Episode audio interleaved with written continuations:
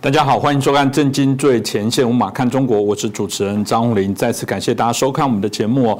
布林肯原本今年二月要前往中国访问，后来因为这个气球的啊啊问题哦，这个引起了这个全世界的关注，特别美国啊国内政坛也因此觉得说中国显然是一个非常不可信任的一个国家，这因此哦啊也阻碍了啊这个呃让布林肯暂缓了这个到中国之行哦。但在最近哦又传闻。这个六月十八，他有可能要访中。可在这期，我们知道美中的对抗态势哦，基本上并没有和缓过。那最近又看到了这个，包含军舰也一样哦，也同样的在整个航行的自由的惯性的轨道里面，突然横插过去，这个摆明了好像去撞你，我都不怕。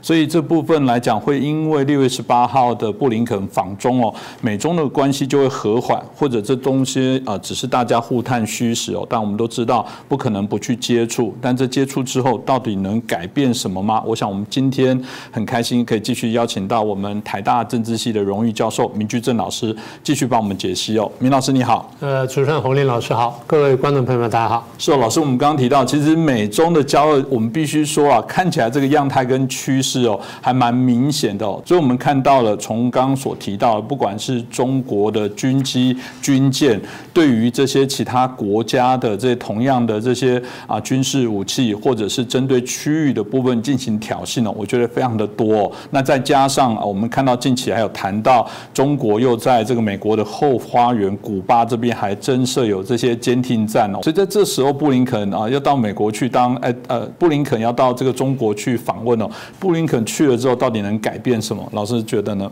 嗯，其实我觉得你说完全不会改变嘛，那倒不会了。但是你说有根本改变，我看大家也很困难哈。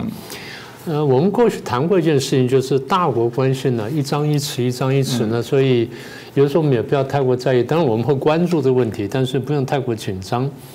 所谓一张一弛，就是这这两个大国呢，在国际政治结构下面呢，它会竞争甚至对抗的，那几乎是必然的事情，这个它跑不掉了。那问题是竞争到什么地步，对抗到什么地步而已啊，这是第一个问题。第二个问题，当然你刚刚提到嘛，最近他们关系比较紧张紧张嘛，一方面间谍气球的事情啦，然后二方面就长期以来双方的这个敌意开始上上升了，加上你刚刚讲的飞机，中共军机呃飞过美国侦察机前面，然后穿过尾流了，然后那个军舰又突然横穿过去了，所有这事情都导致两国关系紧张，所以在这情况下呢，大家问说，第一，布布林肯为什么要去？嗯，那第二，去了之后产生什么结果？我们先说为什么要去。刚刚讲说大国关系一张一弛呢，意思就是，呃，大国之间呢，即便有竞争了，但只要不到真正开战打仗的地步呢，大概大家总会想办法和缓一下。那不是你出个手，那就我出个手和缓一下。其实双方都有意愿了，那只是做的明显跟不明显。然后是不是有人想利就用这个事来打一手牌看一看？我们等下解释这这个部分，这是第一个。第二局一般来说呢，美国比较在意紧张，就像台湾也比较在意紧张一样。中共是不怕紧张的，因为中共一直在讲矛盾，矛盾，矛盾，矛盾，什么矛盾？矛盾就是经常会有矛盾，经常会有紧张出现。所以他们的这个思维跟逻辑当中啊，他习惯跟矛盾并存的，习惯跟紧张并存。但是在正常的国家人的心中。一般不习惯跟矛盾并存，所以说啊有矛盾啊，我们想要解决，然后把它化解或者把它把它淡化，什么等等。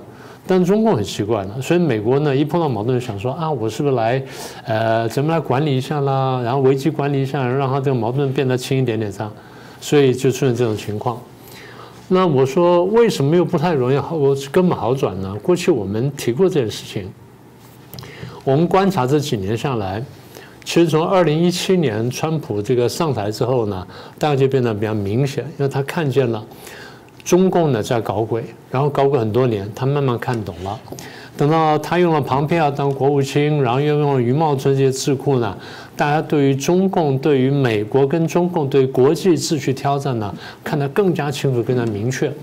所以那时候我们就讲，我们发现美中的关系，美国跟中共关系呢开始结构化。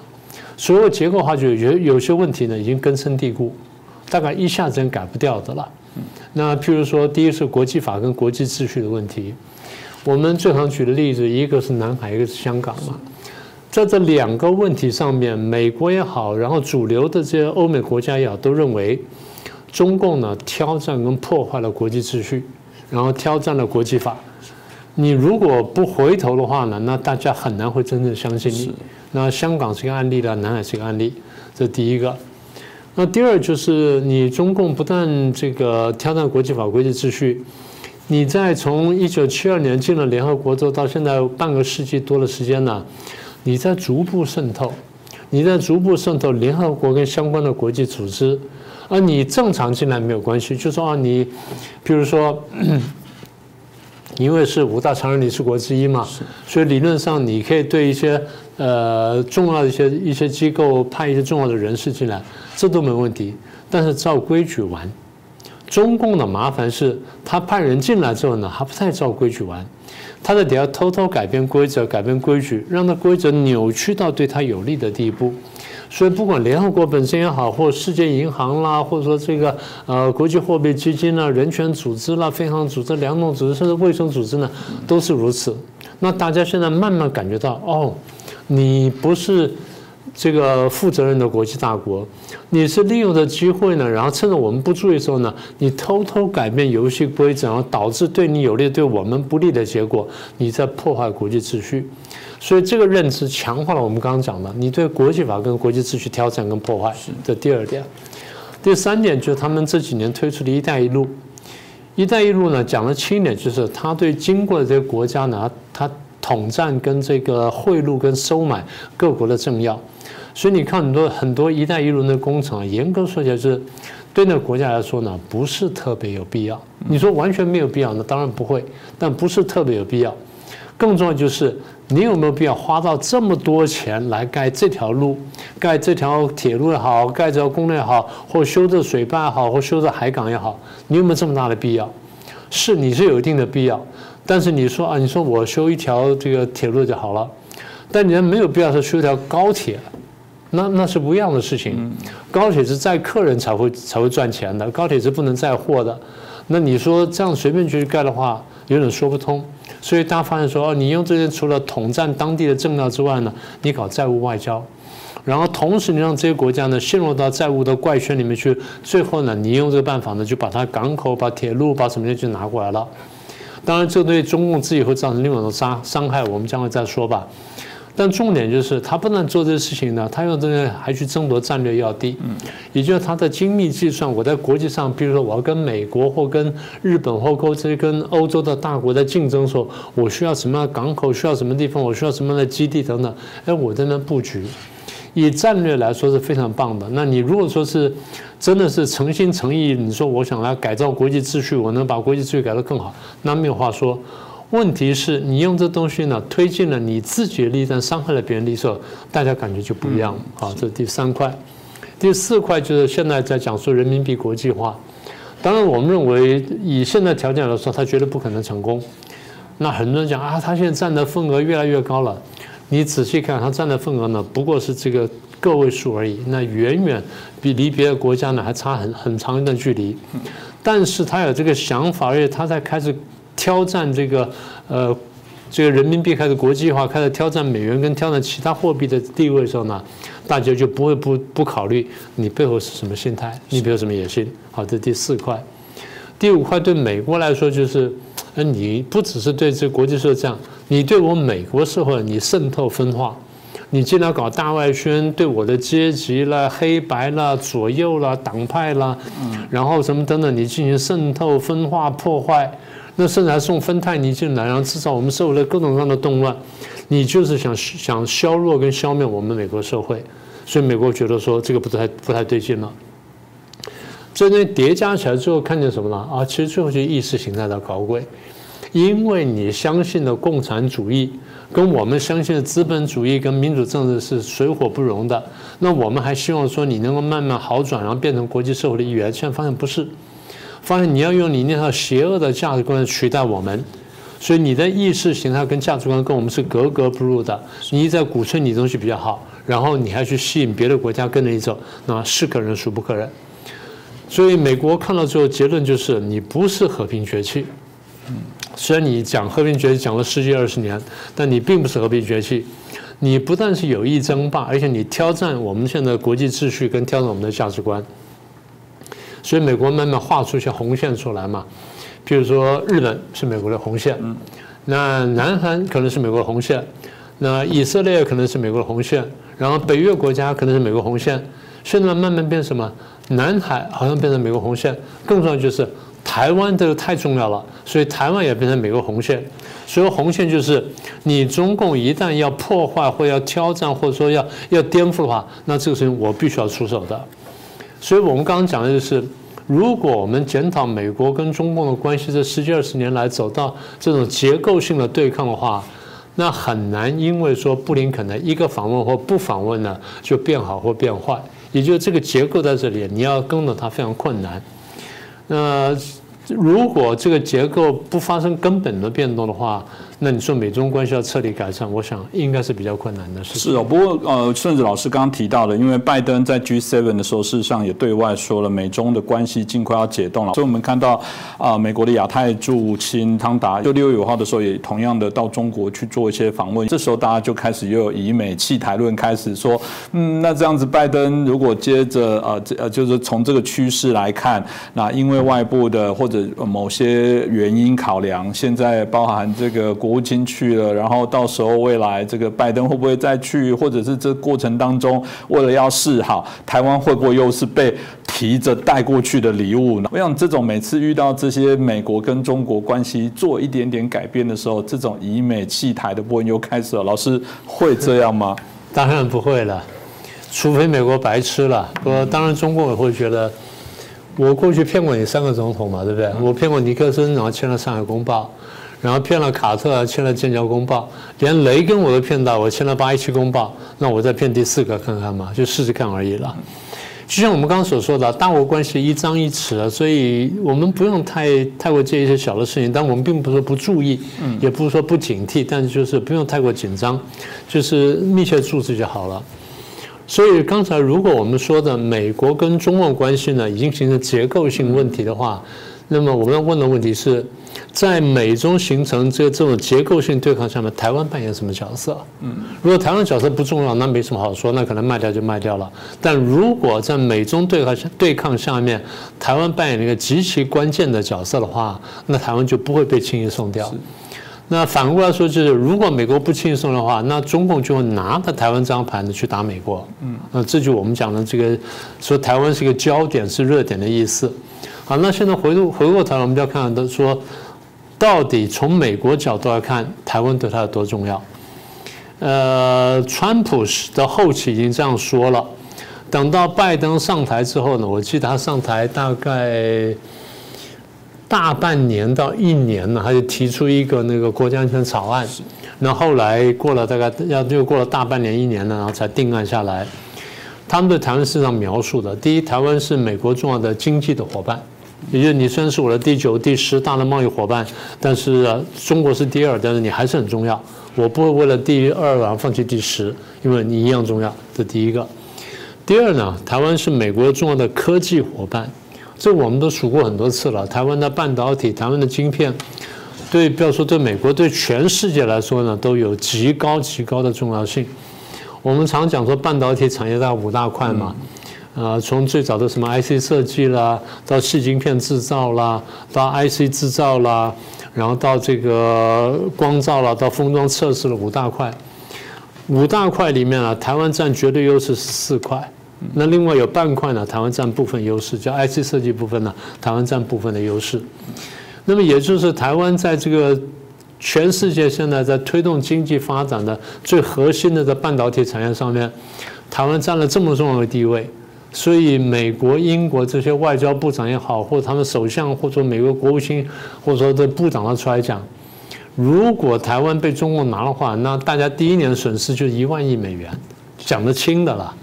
那也就是世界各国主要国家的这个产这个产业都会受到打击。所以，台湾是美国重要的科技伙伴，那这个跑不掉的了。好的，第二个，第三呢，台湾是美国重要的民主伙伴。所以，如果刚才讲。美国跟中国对抗跟竞争呢，意识形态跟价值观是很重要的一部分的话，那么台湾在这里扮演什么角色？台湾是一个一个民主政体，那大家都已经接受了。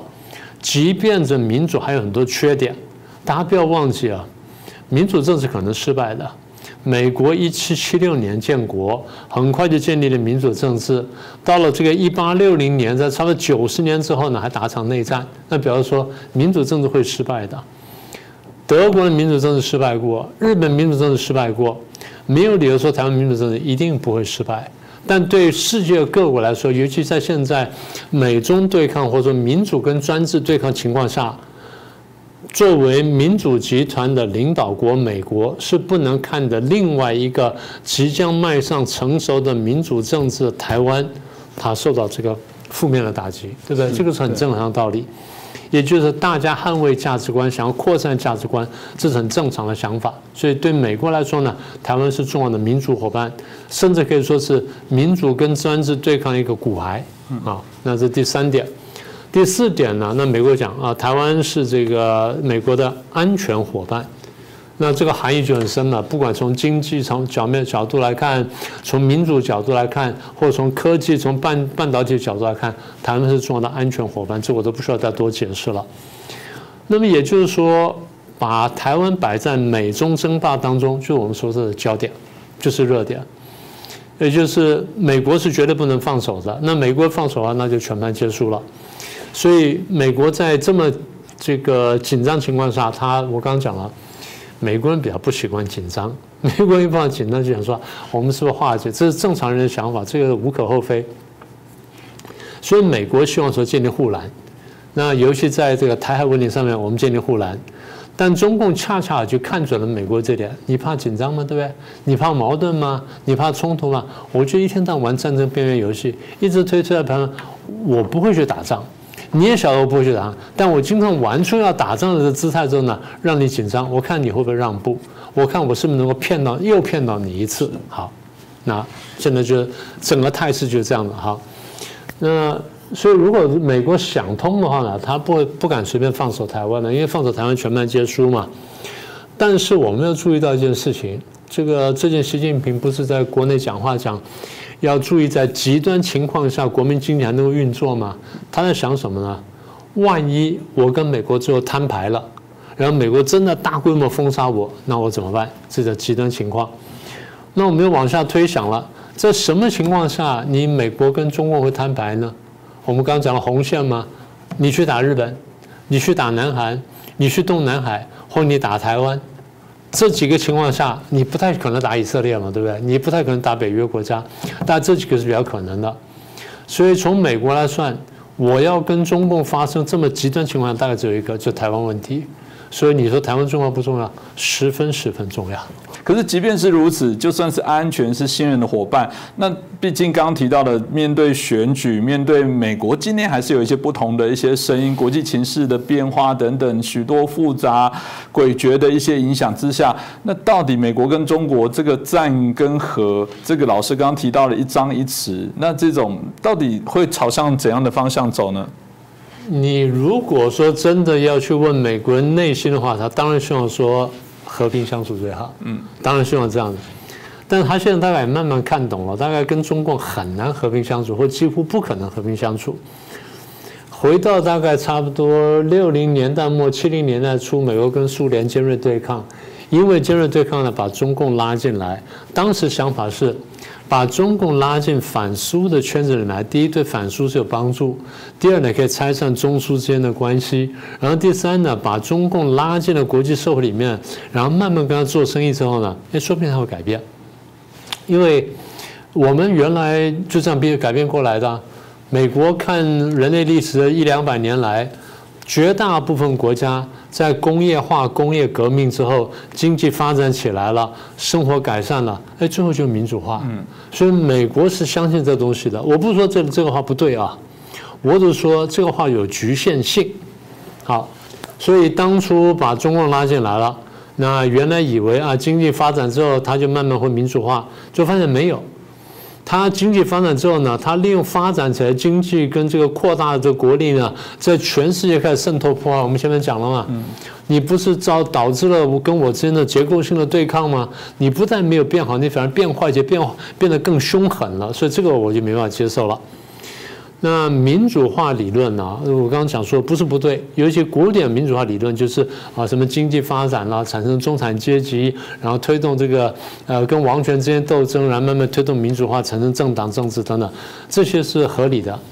但是每个国家起始条件不一样，起始条件不同的国家未必会走相同道路。刚才讲的古典民主化理论是那些资本主义国家或资本主义社会在没有什么特别影响下，哎它慢慢在发展，那就走就走上民主化了，这都没有问题。可是我们发现，第二次大战之后呢，出来了这个十几二十个共产国家，这十几二十个共产国家经过大概半个世纪左右呢，开始民主化了啊，这走上我们所谓的苏东坡这个道路或苏东坡经验。可这十个国家告诉我们。好像他们民主化的过程跟前面古典化民主化这个过程是不一样的，他们并不是因为中产阶级出现而推动这变化，当然有，譬如说东德，呃，中产阶级比较大，波兰、匈牙利、捷克是有一些，可有些国家没有的，有些国家你说保加利亚或阿尔巴尼亚，它没有什么中产阶级，那为什么它也民主化了呢？那简单说就是。共产国家或前共产国家的民主化的这个道路，跟非共国家的道路可能不太一样。也就是你不能拿非共国家的民主化的经验去套共产国家。所以说白了就是古典民主化理论对中共来说未必适用。好，那这第一个论第一个论断。第二论断就是美国有的时候低估了这个国际关系当中的现实主义。你说他不懂吗？他其实懂的，他不是不懂的。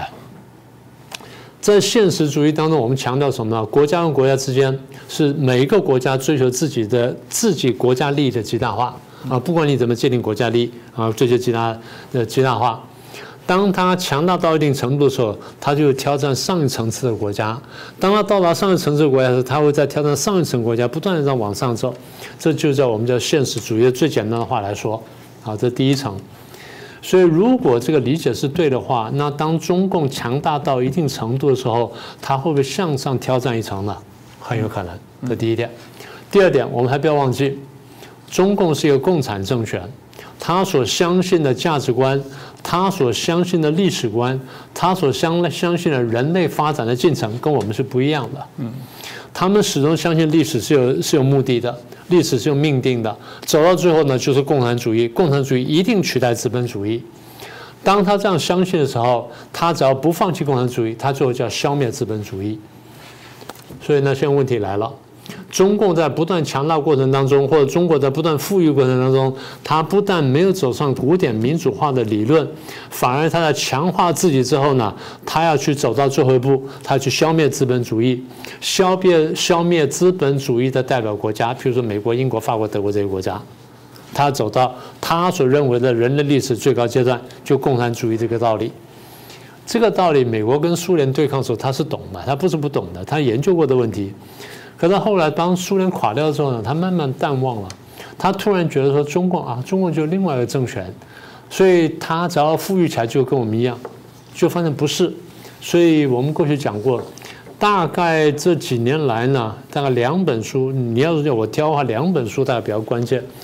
第一本就白邦瑞的《百年马拉松》。第二本就是 Peter Navarro，叫纳法罗的这个《致命中国》，这两本书，一本从战略，一本从经济跟这个外贸跟金融方面呢，说清楚了中共怎么挑战国际秩序，所以就导致美国的这个政界呢，对于中共呢就形成了两派，一派叫猫熊派啊，就是拥抱中共，然后这个觉得中共是好人；另外一派叫屠龙派，觉得他是坏人，我必须要把这恶龙杀掉才行。那现在看起来呢？好像在美国政界当中呢，屠龙派占了上风。所以，嗯，看起来这样的一个趋势，如果还是朝向这样的方向走，当然还是要问了，那台湾怎么办呢？我们过去就跟大家提醒过哈，在这个台湾的地理跟这个历史因素呢，你很难逃离这个中国大陆的影响。那么，尤其在美中对抗的情况下呢，这个更是如此。两岸关系呢，从来就不存在这个真空当中，两岸关系从来就存在大国互动当中，而这个大国互动题目之一呢，就是两岸关系或就是就是台湾问题。所以我刚刚讲说，从历史角度来看，从地理角度来看呢，台湾是镶嵌在这个两岸关系当中，这个东西是有幸有不幸了，这个东西将来怎么发展我们未可知。但今天的国际关系主轴如果是美中对抗的话呢，我们刚刚讲了，台湾就是热点嘛，你跑不掉嘛，就是双方竞争的这个重要标的之一。所以过去我才有一个观察，我一直提醒大家，台湾夹在美中对抗当中呢，空前难受，空前安全。难受就是中国一天晚上会来吓我们，飞飞机啦，或怎么样，然后演习啦，然后什么包围啊，什么等等，然后美国又来一下等等。所以很多人就不习惯了。就你刚刚讲，台湾有些人就说：“哎呀，好难受啊，这什么？”我说：“没什么好难受的，你习惯就好了。你明白的道理，其实你晓得，它这个底线不太容易破的啊。”这第一层。第二层，你刚刚问的说台湾何去何从？其实你刚刚有一句话讲的很好，就选边的问题。过去我们谈过这一点。呃，如果要选边的话，大概三个指标嘛。第一就是国家安全，就是我的国家安全在哪一边，我怎么选？第二就是我的经济利益在哪一边，我怎么选？第三就是我的价值观呢，跟谁比较靠近，我怎么选？那现在发现，美国是一边，中共是一边。那不管是国家安全，或者说这个价值观也好呢，都在美国这边。那经济利益说对，一部分在大陆这边，但一部分在美国这里。所以如果一半一半的话，大概就是三份当中，我们美台湾跟美国呢，大概占了两份半，跟大陆最多占半份。那这个选择很简单了，我不是说把那半半份丢掉，而是我们要掌抓好那两份半吧，这个才我觉得比较更重要吧。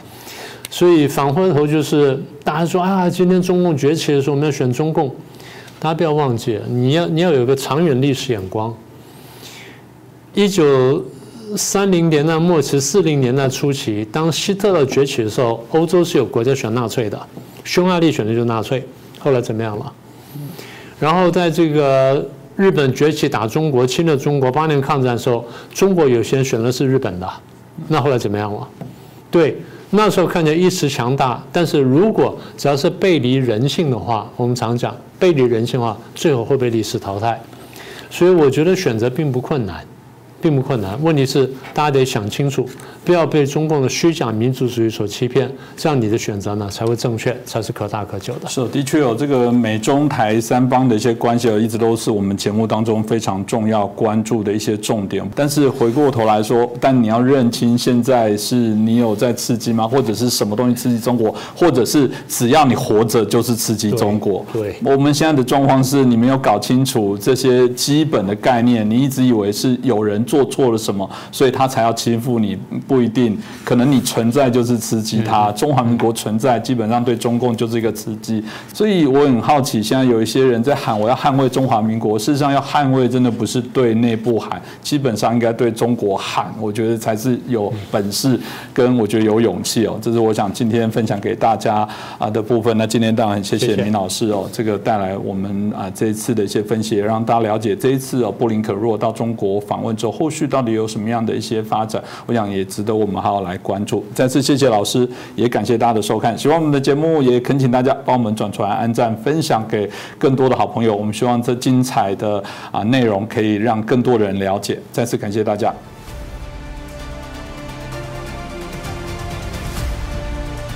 各位震惊最前线的好朋友们，我是主持人张宏林，欢迎订阅我们的频道。也记得打开小铃铛，掌握最新节目通知，让精彩评论不错过。更欢迎留言、转传影片。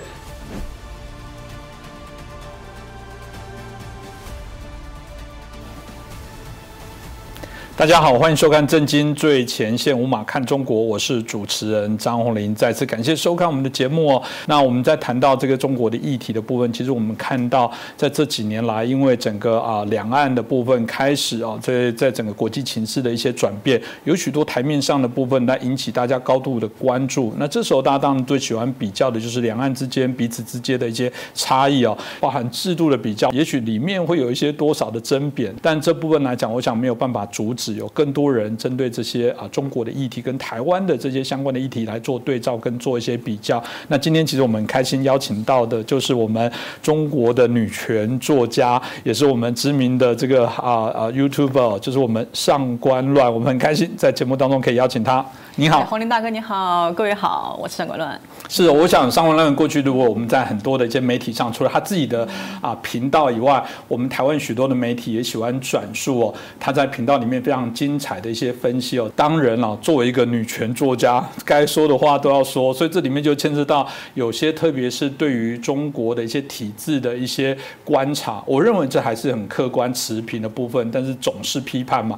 那这时候就有人会非常担心说，哇，他来台湾这段期间，这这样子他不会遭受到危险吗？这以后回到中国不会遭受到什么样问题吗？那的确，后来我们看到他在频道上也提到许多他被关切哦，在台湾的说法是查水表。那我不知道这部分是不是请我们上官乱可以分享一下？那你过去在遇到这件事情啊，您得到的一些回应是不是可以分享给大家？哦，其实也非常感谢呃洪林大哥就提出这个问题，因为其实之前我在嗯我的自己的频道里也或多或少。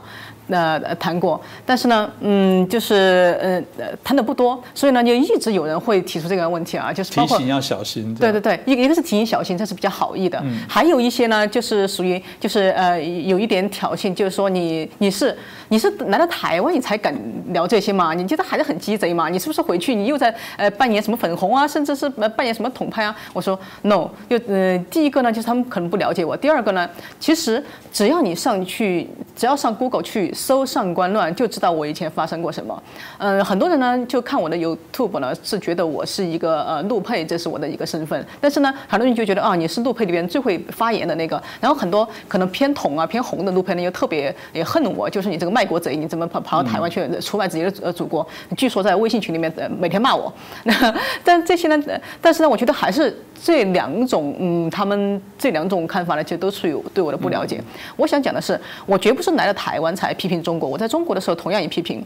嗯，刚才洪林老师也一直在讲，给我当然这个帽子也很大，我觉得，呃，那个，嗯，是中国女权作家，但是我我不敢当是女权作家，但是我敢讲，就但是有一个呢，作家呢，我是呃敢敢于领受一点，因为前不前几天呢，正好我的一个我的一个。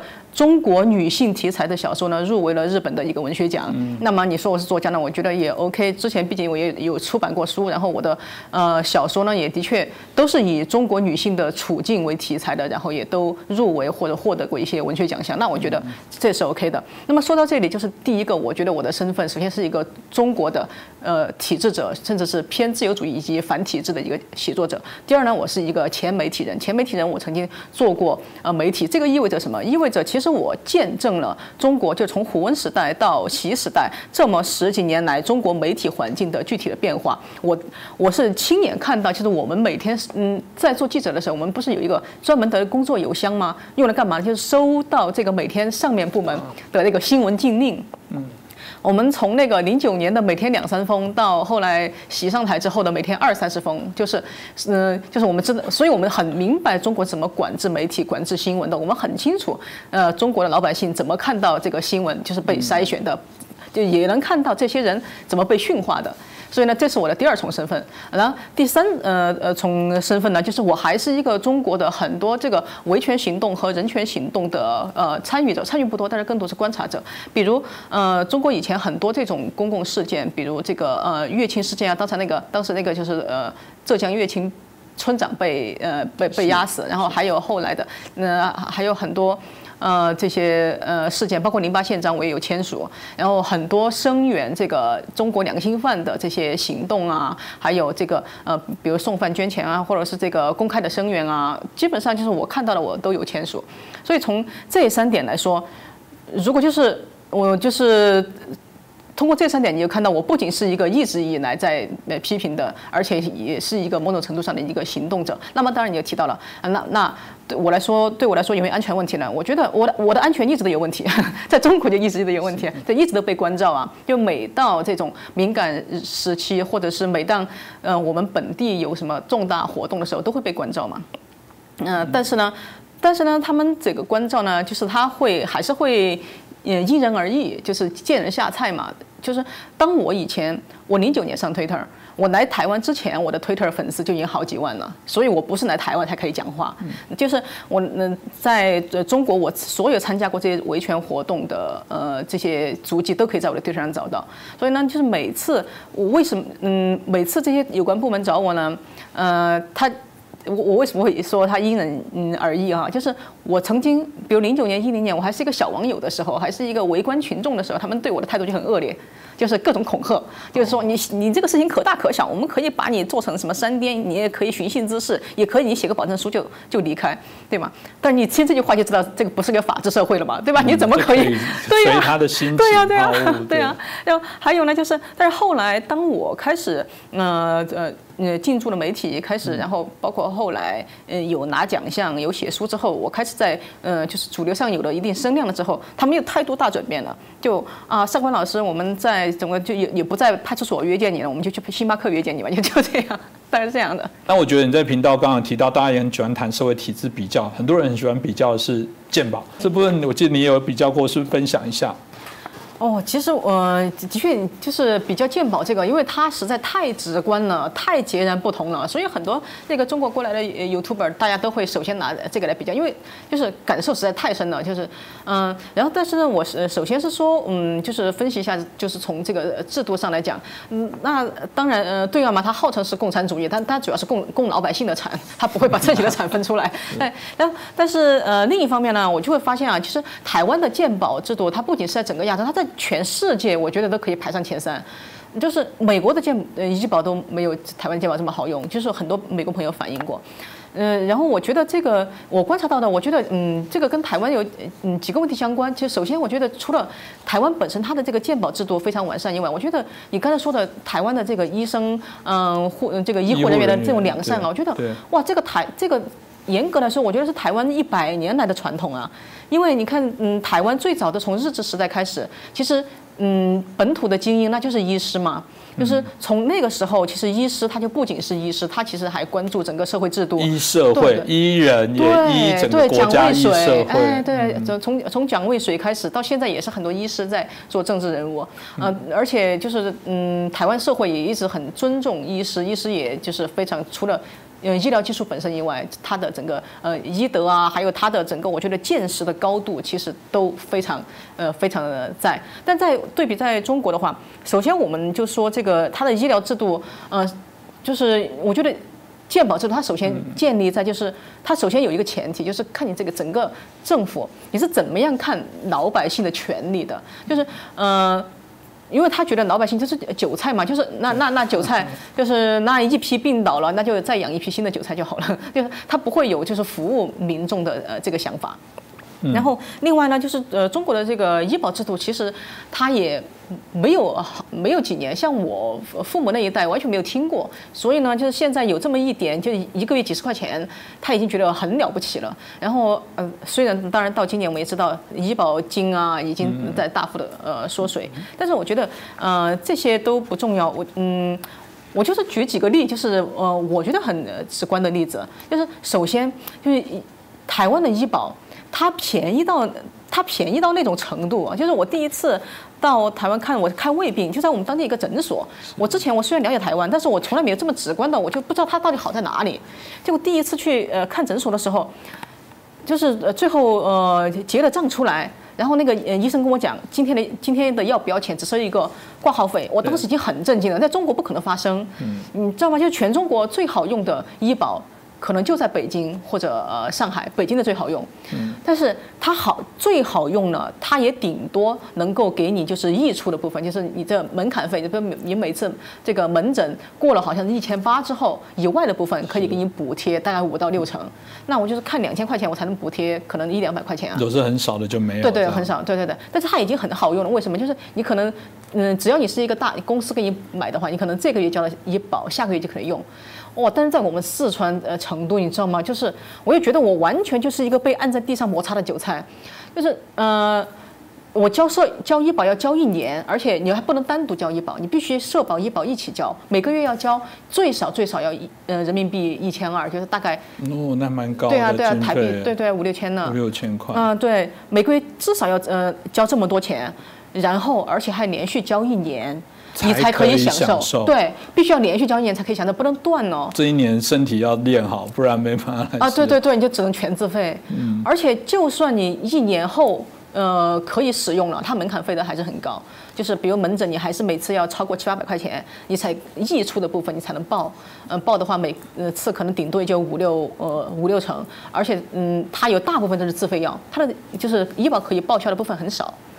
但是，呃，而且很多检查项目他也是收的很贵的。这就说到我举的第二个例子了，就是，然后第二次那个医生就说，嗯，第一次就是不要不收钱，我已经很震惊了。然后第二次医生又说，你最好还是要做个胃镜。我说好，做胃镜。然后他就说，呃，他说，呃，健保呢是不用给钱，就是那种呃正常管的。然后细管呢你要自费。我听到。那个做胃镜可以不要钱，我已经够震惊了。他还跟我说细管要自费，我说自费多少？他说一百块哦。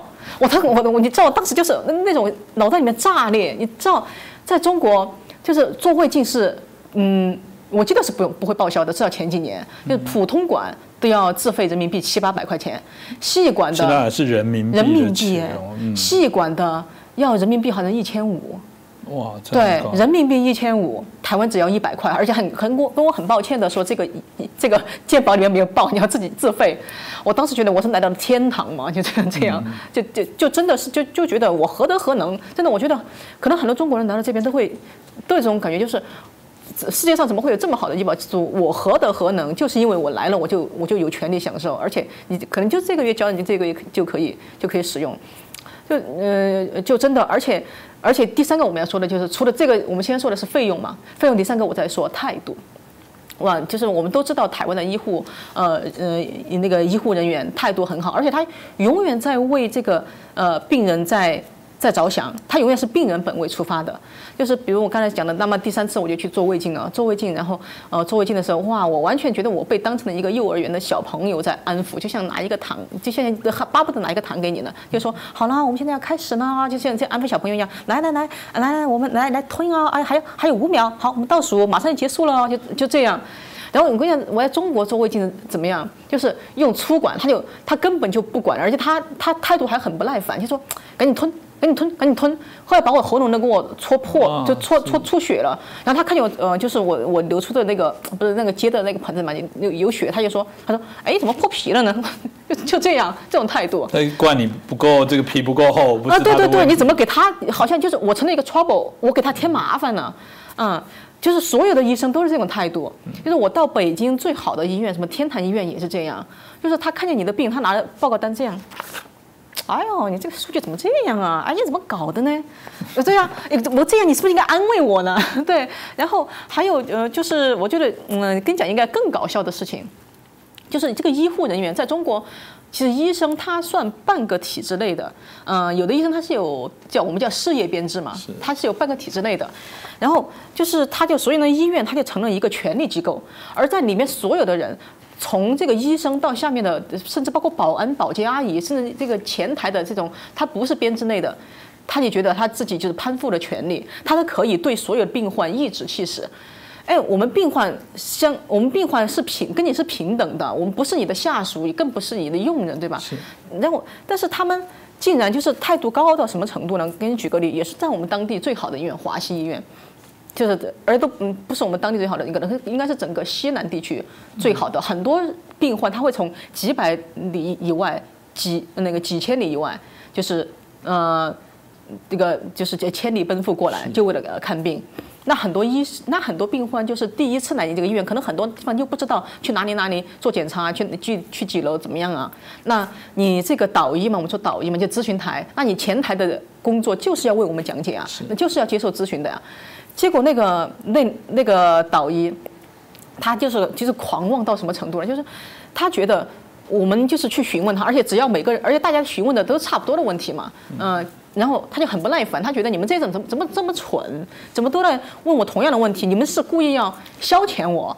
然后呢，他就再把所有的什么什么什么在几楼，什么什么在几楼，呃，写了一个呃大那个写了一个板那个纸板，就放在旁边。不要再问他了。对对对，然后每次有病人来问，他就这样。砰砰砰，敲两下。但你要知道，我们四川是有很多少数民族的彝族、藏族，人家可能就不认识字啊。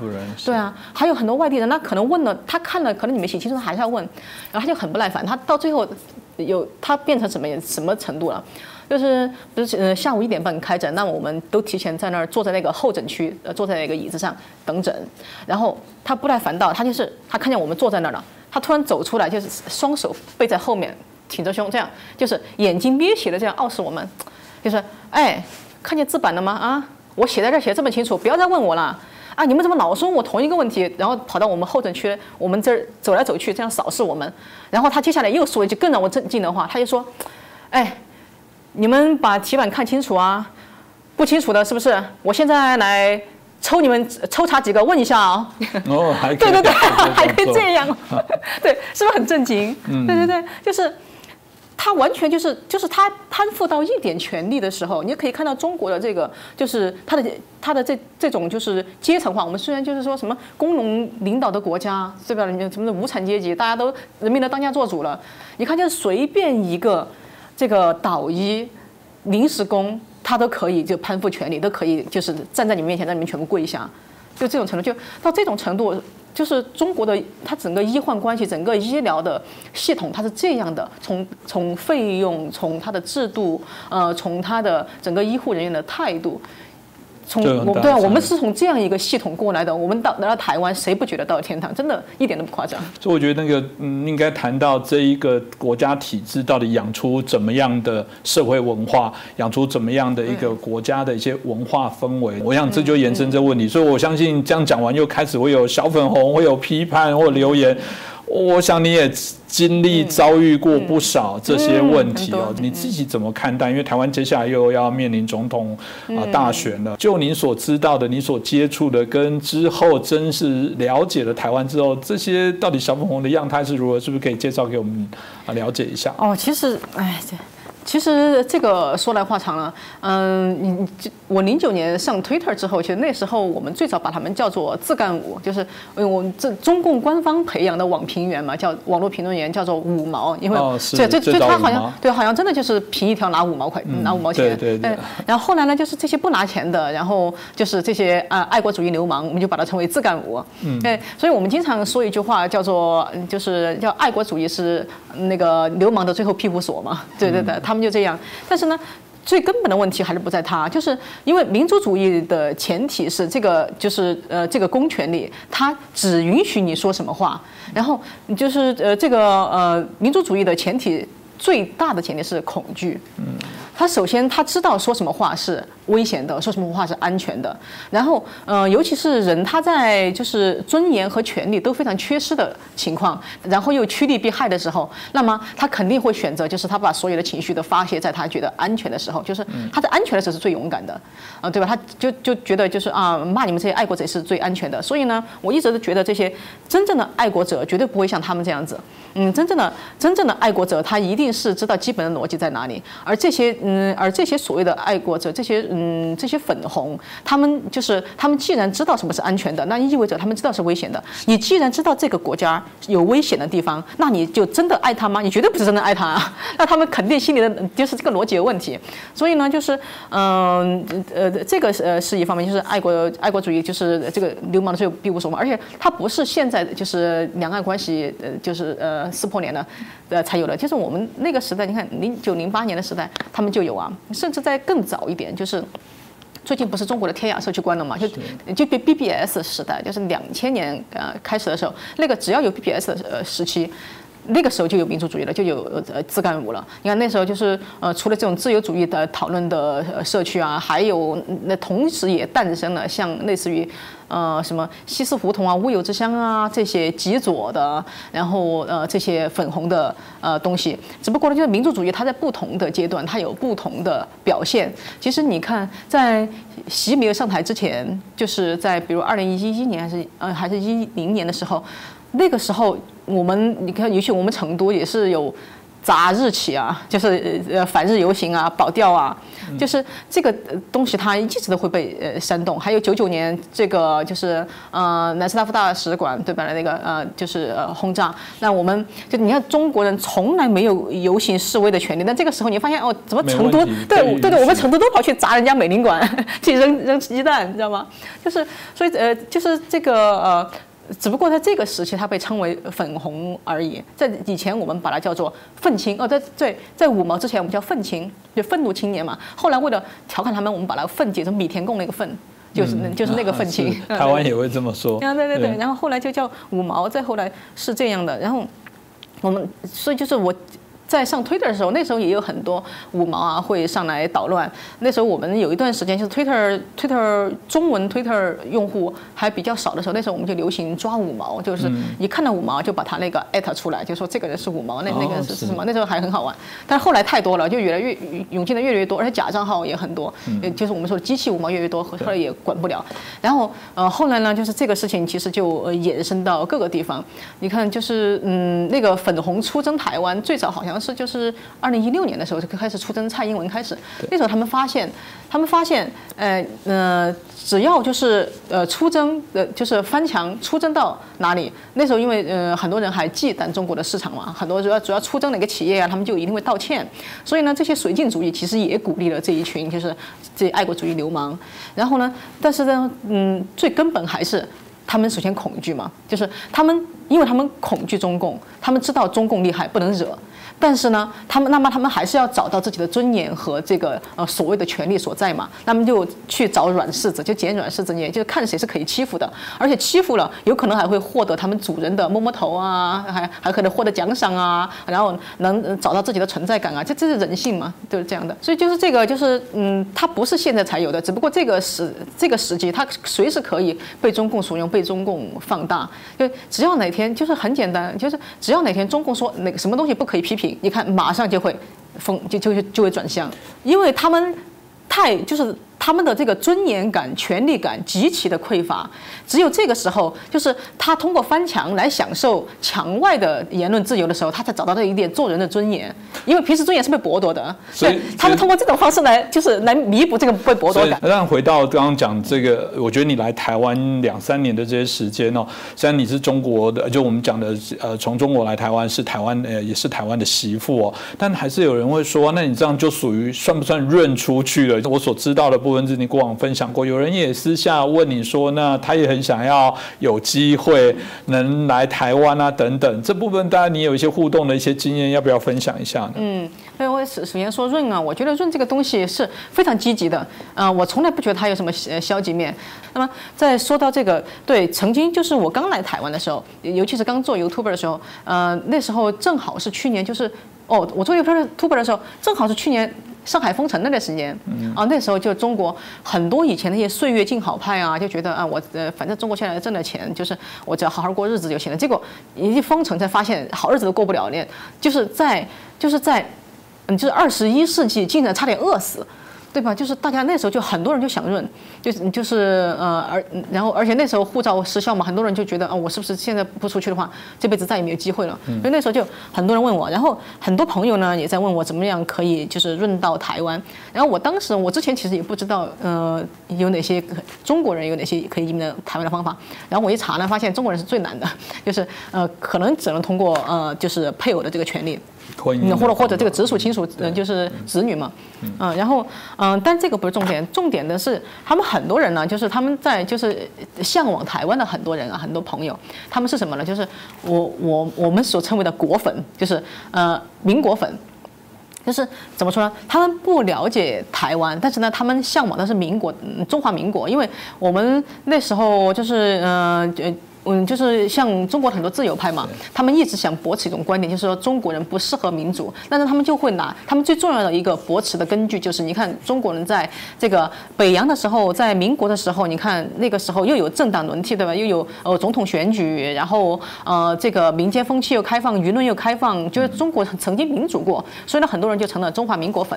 然后很多人对台湾不了解，就呃就觉得嗯中华民国在台湾，他们向往台湾是因为向往中华民国，这是对台湾。完全不了解，尤其是不了解现在的台湾，所以呢，我就，所以当时我就，嗯，发了一个影片，我就说，如果你们抱着这样的心态来台湾的话，你们会失望，就是你们一定要做好准备，呃，台湾不是中华民国的翻版。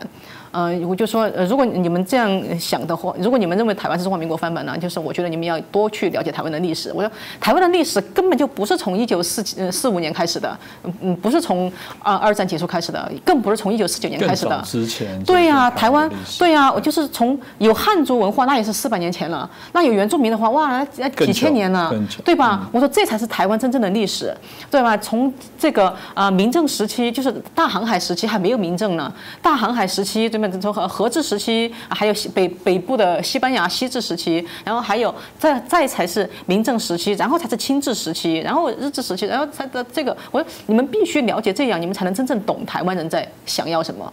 然后就是的，当时就说这个嘛，然后的这个我我当时是没想到，就是很多那台湾朋友就就是就是听了很感动。然后我觉得这，我觉得这也是对我的肯定，这也说明就是对岸太缺乏对台湾的了解。但是我知道为什么大家会这样，因为我最早也是过分，嗯，就是为什么会这样呢？就是在呃最早我们上 BBS 的时候，就大家能讨论的，呃，讨论民国讨论了很多。呃，然后后来呢，就对台湾了解，大致就是因为蒋蒋介石过来嘛，那那就是中华那个中华民国嘛。然后再后来，二零零八年以后，马英九上台之后，两岸开始了这个自由行，然后开始了很多民间交流，然后很多台湾的书呢，可以，嗯，就是它的审核标准没有以前那么严格，就呃市面上出现了很多呃那个讲台湾的书。但是你要知道哦，能被呃共产党允许在中国出版的关于台湾的书，它一定是亲大中华情节的。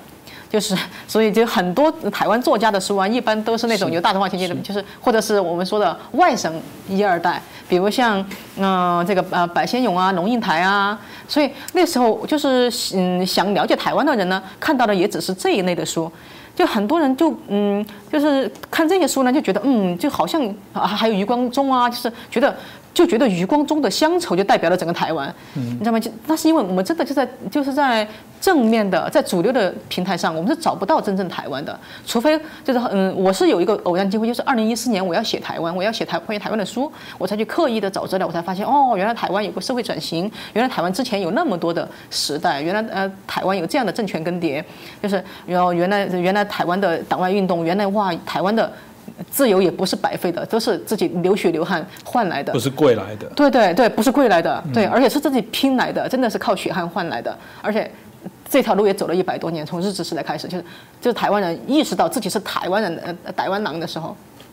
一百多年才走到今天，我觉得哦，台湾太不容易了，就由衷的感叹台湾太不容易了。就是我们之前认识台湾都是非常片面、非常一厢情愿的，而且是一种嗯对岸的知识分子的一种自我投射，就觉得嗯我想要民主，所以投了台湾，但是他根本不去了解什么真正的台湾，所以我就当时就说，我就说，如果你是抱着之前那种心态来台湾的话。第一，你认不过来；第二，就是，第二就是你会你会失望，你会发现没那么多民国。这个当然也是非常重要的部分哦。当然，最后的部分有一个问题，大家也是大家关注，就像今天这样聊这些东西，过往甚至啊，比节目我们今天节目里面的尺度都还在辛辣一点。回到刚刚前面说过，都会很担心安全，大家会说，那你这样会不会以后回不去？那该怎么做呢？首先就是呃，简单回答，嗯，就是我到底安不安全？我肯定不安全啊。就是呃呃回去，我觉得能不回去尽量就呃呃不回去。嗯，然后呃，因为其实中共他也不只是抓复查这种关，你想中共的监牢里是关了很多台湾人的。嗯，我有朋友曾经他就是在新新疆那边有业务往来，然后当地的官员就是竟然嗯就是有一个安排他们这些企业家去旅行嘛，他有个旅行的路线，竟然就去。参观那个新疆的监狱，他发现监狱里面有好多台湾人，所以你发现就是只不过这些没有被报道出来而已。你想就是就连就是而且还有什么黑人白人都有。嗯，就是就是呃，外国人也有，所以就是中共他现在完全连就是不是中国籍的人他都会抓，那何况就是回去除籍的这些或者是这个配偶呢？我比较好奇是中国会不会因为这样子，因为以前有一段时间是说他知道你有中样态，只要你不太捣蛋，不会有太严重的问题，他也希望你赶快离开，省得对啊，对我这样，我就我就是这种人，所以他就会不会刻意刁难，会放你，会有这样的状况。呃，对啊，就像嗯，比如像我这种。就是怎么说呢？也不是，也不是很一线的那种被关注的对象。然后当当时对呀，当时知道我要，当时知道我要来台湾的时候，就完全没有调来，就赶紧送瘟神。